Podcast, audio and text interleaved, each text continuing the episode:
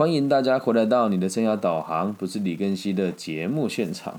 那我们今天要继续带大家阅读阿德勒谈人性的这一本书哦。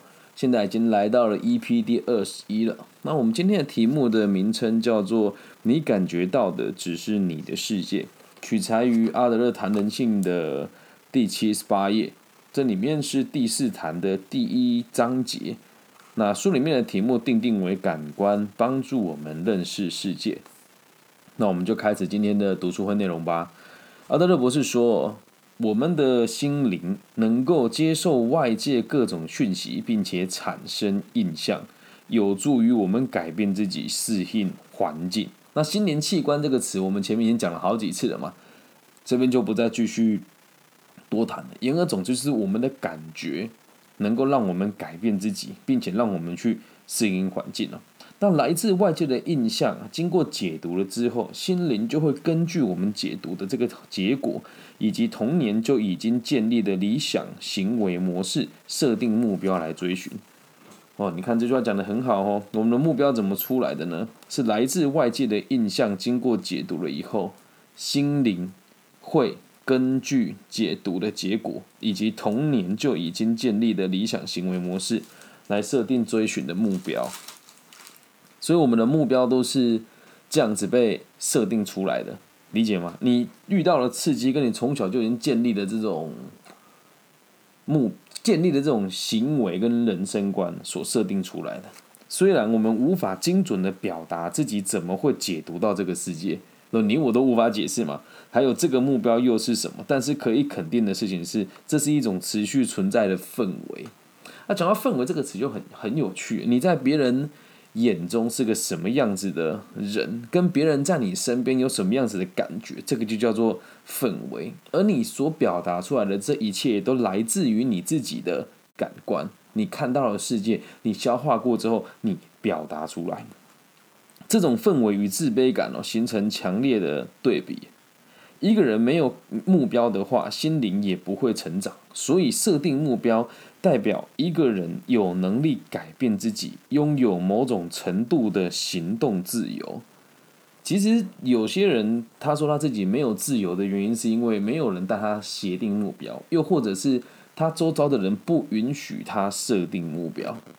很有趣吧？所以，在这边我们要提出个一个小小的这个看法。就是你要拥有行动上的自由，你才有办法设定目标。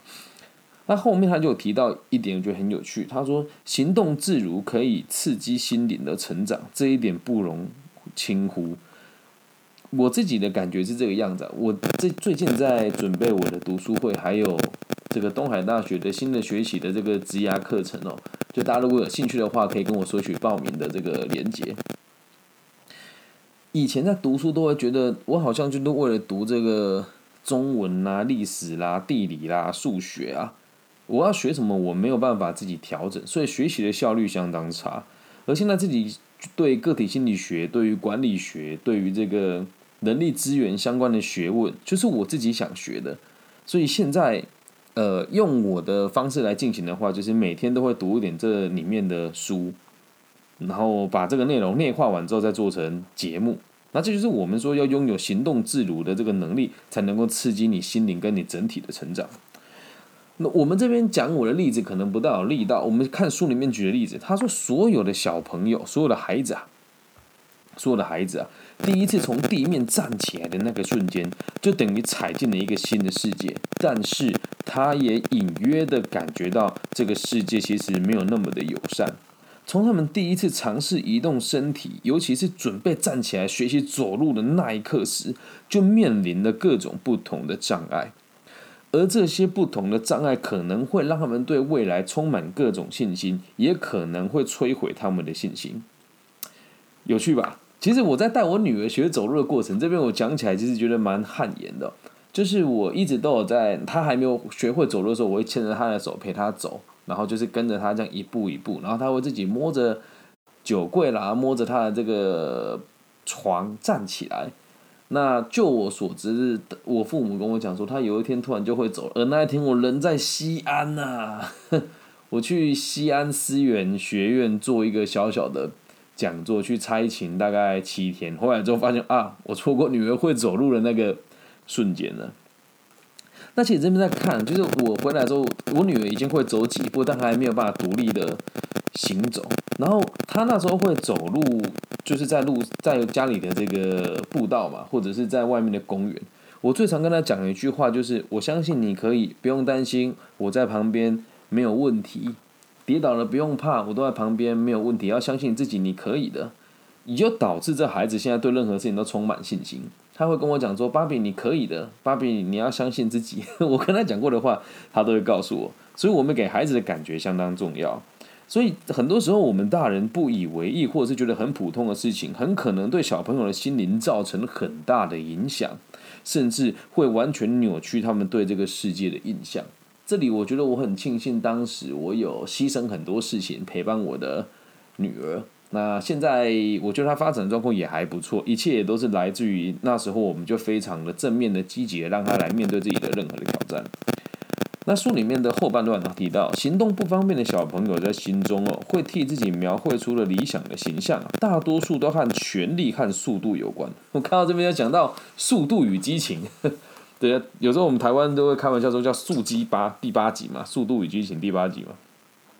行动不便的孩子常常会想要有这个权力跟速度有关的这个理想的形象。只要问问他们最喜欢玩什么游戏，长大想要当什么职业，就可以知道他们理想的自我形象是什么样子哦。而这个类型的小朋友啊，就是对自己的行动比较不方便的孩子，他们通常会回答：长大之后想当火车头技师之类的工作。这说明了他们渴望克服行动不便所造成的障碍。那在阿德勒博士那个年代会讲火车头技师啊，那现在这个年代应该就是所谓的司机跟这个空呃这个开飞机的人，就叫机师哦，类似于这样子的工作，和权力和速度有关。那这样子的孩子一生最想达到的目标，就是可以自由自在的行动，消除自卑感和行动不便的感觉，有趣吧？不过我觉得这段还是有待考证，因为自己的。我自己的状况是长大之后才发现自己有障碍，而这里面后面会提到过动的部分，但现在这边没有提到。言而总之，我们简单的带一个小小的总结，你可以问你的孩子长大之后想要做什么，就可以知道他现在最理想的目标为何。倒也不是说从现在就要开始帮他做生涯规划，而是要让他有个概念，是我们现在就可以开始理解这个孩子对人生追求的东西是什么。我们要有个氛围嘛，刚刚讲过这个叫氛围，继续往下看了。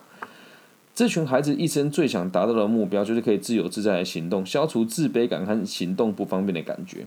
再我们看一看行动迟缓或者是体弱多病的小孩，对于行动不便的感受，他最为深刻。我小时候也算是行动不方便吗？我记得我在两三岁的时候很频繁的发烧，所以导致我小时候非常瘦弱，但也不至于到行动不方便。好，那阿德勒说，那些生下有缺陷的小孩哦，最常用强烈的视觉印象来描述世界。那有听力障碍的小孩特别偏爱用悦耳的特特别偏爱悦耳的声音。简而言之，他们喜欢有旋律的有旋律的音声哦。那这边简单来来讲，就是你对什么地方越有缺陷，你就越会往什么缺陷去克服它。越不如人，你越想在那个地方突破。这是阿德勒博士提出小朋友在有障碍的状况之下所产生的这个学习的动机，还有他们成这个设定目标的逻辑哦。那小朋友为了在这个世界取得更加有利的位置，最依赖的工具就是感知的器官，因为感知的器官架构起小孩周遭的人际关系。这刚好前后呼应我们这一集的内容，叫做“你的世界”，你感觉到的只是你的世界。你我都一样，没有人可以证明我真实存在，也没有人可以证明你真实存在。仅是因为你的脑袋听到我的声音，你认为我存在而已。也仅是因为我录了这个节目，呃，我的数据上有人听到，我告诉自己你们的存在。所以，我们讲感知世界会架构起周遭的人际关系。那不管是谁，大人小孩都好，我们通过感知的器官建构起自己所身处的这个世界。那这里面最重要的就是灵魂之窗，我们的眼睛哦。用眼睛接触这个世界，印象视视觉印象具有绝对的优势，它最容易引起别人的注意。记住，我这里很重要。我们现在讨论的知觉，后面会再讨论这个想象力跟这个幻想的部分了。但这边我们就大大概能够带过知道就好了。好，我们继续往下看。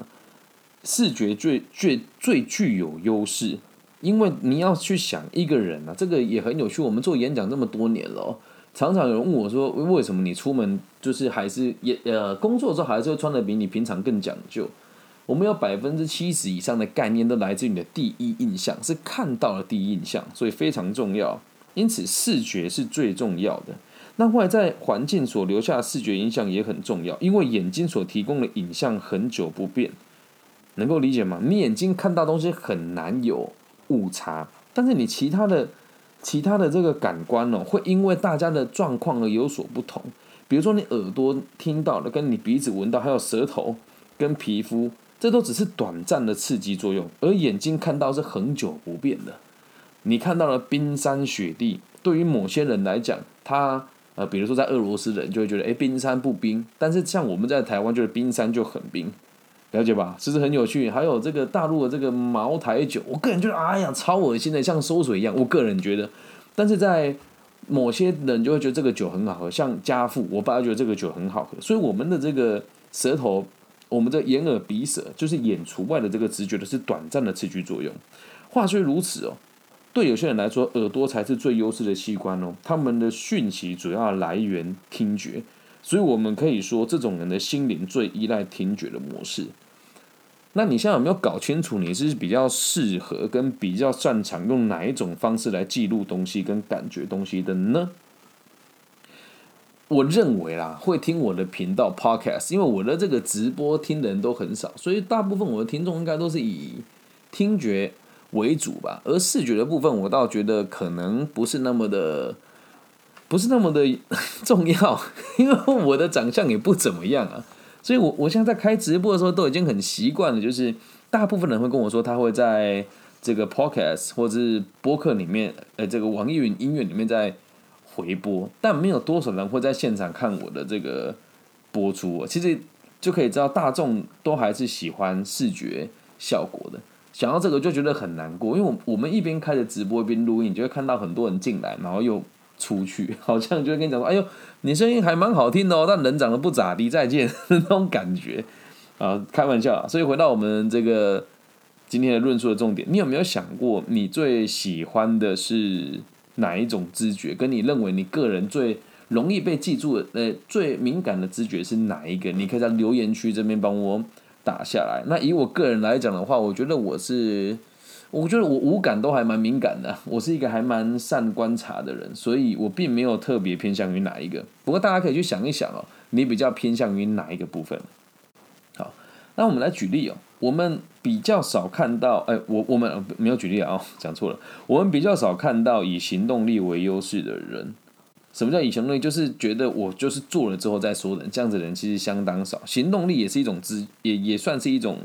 知觉哦，所以这这边他讲，我们比较少看见以行动力为优势的人，大部分哦都是以这个嗅觉和味觉的刺激比较敏感。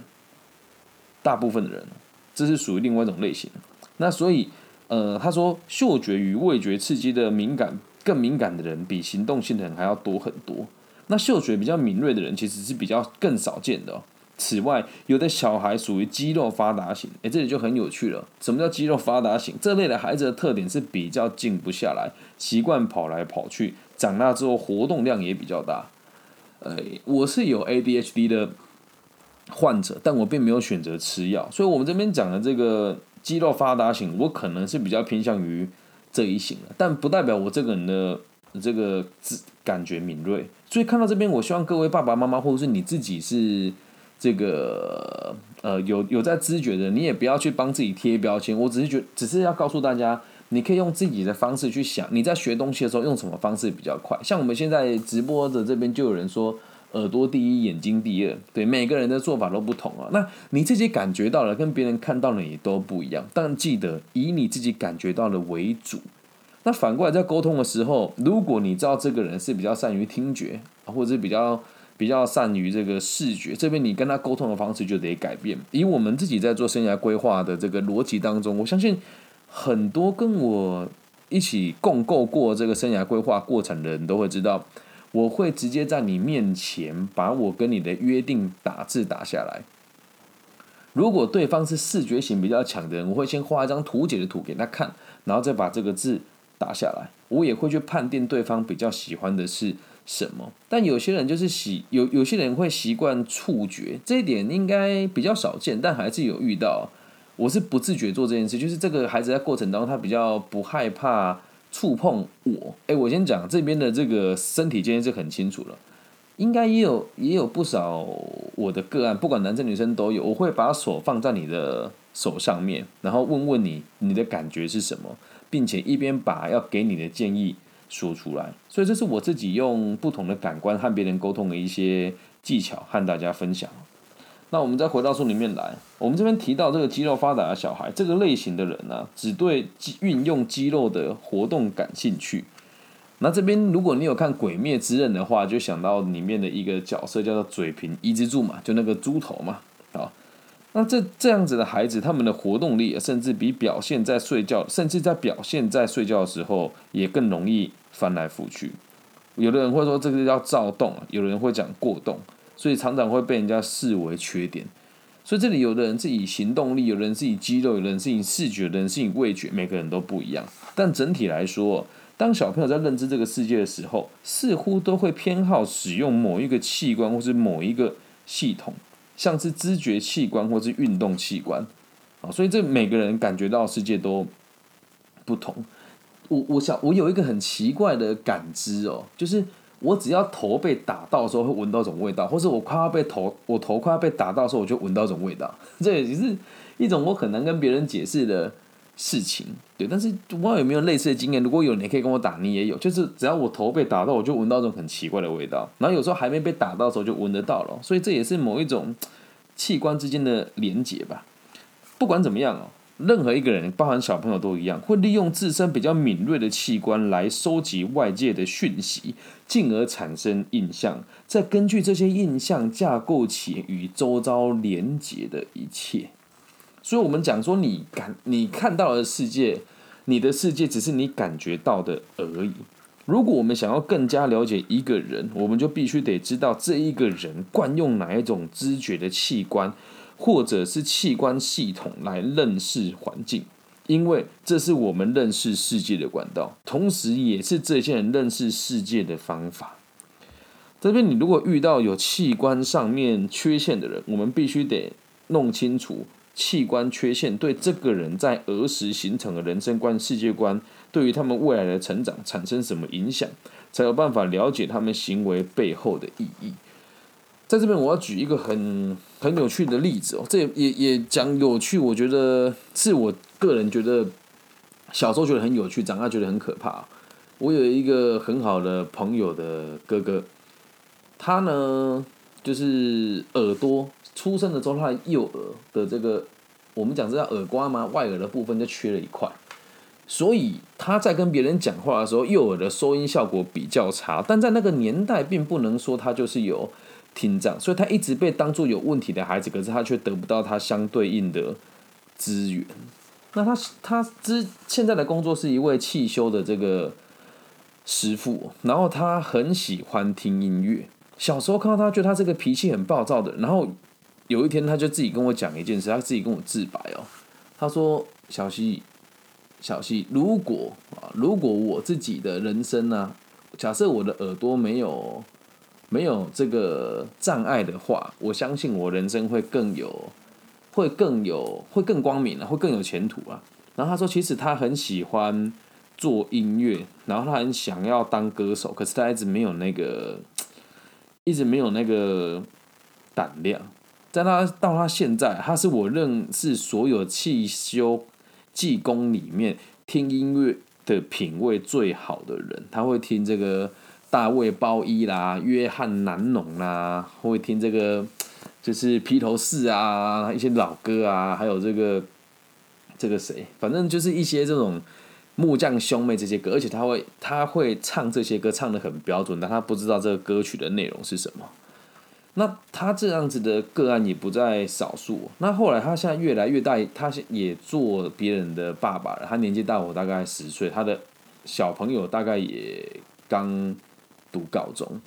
然后现在的状况，我们也都各自是成人了嘛。那为了做这一集，我就有去问他，我说：“你小时候会不会很喜欢听好听的音乐？”他说：“会啊，因为就是我在听东西的时候，有一边都收音收不清楚。你大家可以试，你大大家可以试一试看哦，把两只手放在你耳朵后面讲话，跟一只手收，一只手放在耳朵后面，一只手一边不放，你会发现真的讲久了，你的头会晕。”反正越是这个样子，你越想要去克服这个障碍哦。这是我们为了今天的这个读读书会所做的一个个案的这个分析，也希望大家能够理解，并不是要这只是前面奠基一个基础，让大家知道我们的世界是来自于我们的感知，而我们的感知怎么来的？通常你小时候越薄弱的地方，你就会越想去克服它。那其实这个本来不在我们今天的文稿内容，但我想一想，觉得我自己也是这样子啊。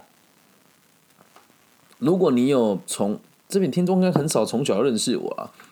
我发现我小时候的玩伴，我的发小都不听我的节目，应该我的发小也没怎么在跟我联络。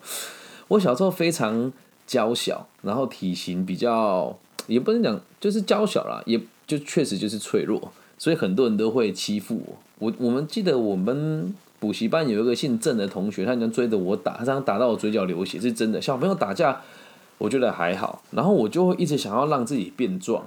就后来在我小学的时候，就开始在小学六年级放假升初中的那个暑假，疯狂的游泳。然后游泳完我就吃这个，我就喝牛奶，就这样莫名其妙的在一个暑假长高了将近二十公分，从一百四长到。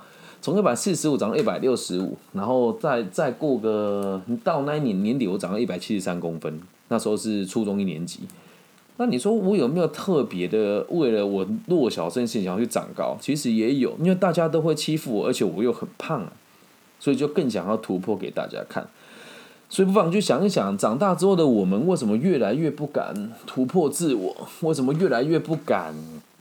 往自己弱的地方走，甚至是我们现在在教很多高中生跟大学生寻求你人生目标的时候，你都会跟我讲说：“哎呀，老师，我要找我擅长的领域。”天哪！如果你都只做你擅长领域，你一辈子都不会成长啊，理解吗？所以希望大家能够回到你小时候的初心吧，哪里弱就往哪里走，突破它，了解吧？那以上就这一集全部的内容喽。不妨你在这个我们留言区下面帮我留言讲一讲，说你个人认为你现在的这个感觉、知觉的器器官跟系统，哪一个是你觉得比较强的？你在学习的时候会不会运用这个方式来做练习？其实我的听力，我认为也比我自己的视觉还要强一些些。所以跟大家分享一个我自己阅读的方式哦。你们听到我做这个读书会。不知道你们的感觉是什么，但是我觉得我的产出相当高，而且每一集都会做很多生活上面的佐证哦。其实我在录在录制节目的前一两个礼拜，我都会先朗读，就一边读一边念，把它录到我的这个手机当中。在开车的时候，我一边开一边听，然后一边听一边想。然后当我停到一个段落的时候，呃，开到一个段落，我会停下来，把我刚刚听的想法全部都写下来。